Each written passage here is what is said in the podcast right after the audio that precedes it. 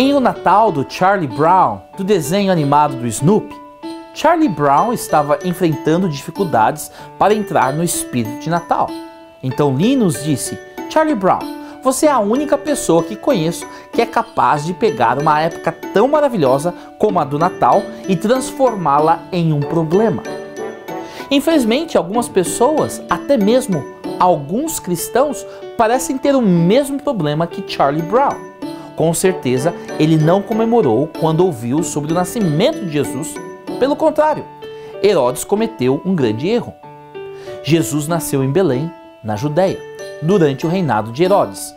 Por esse tempo, alguns sábios das terras do Oriente chegaram a Jerusalém e perguntaram: Onde está o recém-nascido rei dos judeus?